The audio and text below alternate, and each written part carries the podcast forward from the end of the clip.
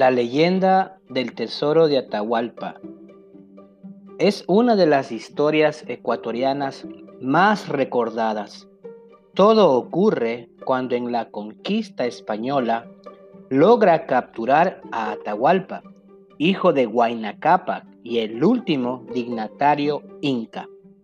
En la búsqueda de recuperar la libertad, ofreció por la libertad un cuarto lleno de oro y dos cuartos llenos de plata, por lo cual los españoles aceptaron dicho acuerdo.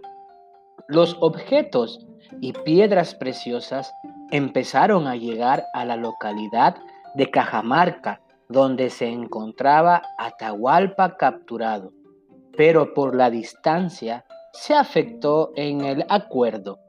Los españoles no esperaron y asesinaron al líder inca. Al enterarse de la muerte de Atahualpa, Rumiñahui o cara de piedra logró ocultar el tesoro en los Yanganates. La conquista española se dividió. Francisco Pizarro se dirigió al Cusco, pero Sebastián de Benalcázar siguió la búsqueda para encontrar a Rumiñahui. Según cuenta la leyenda ecuatoriana, se encontró en la ciudad de Píllaro, cercano de los Yanganates.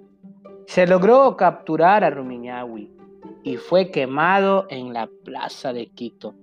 Pero el lugarteniente de Atahualpa permaneció con el secreto de donde ocultó el tesoro inca.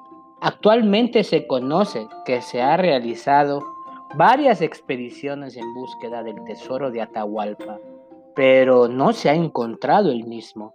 Hasta ahora es una leyenda, pero se desconoce si se convertirá en una historia al encontrar el tesoro.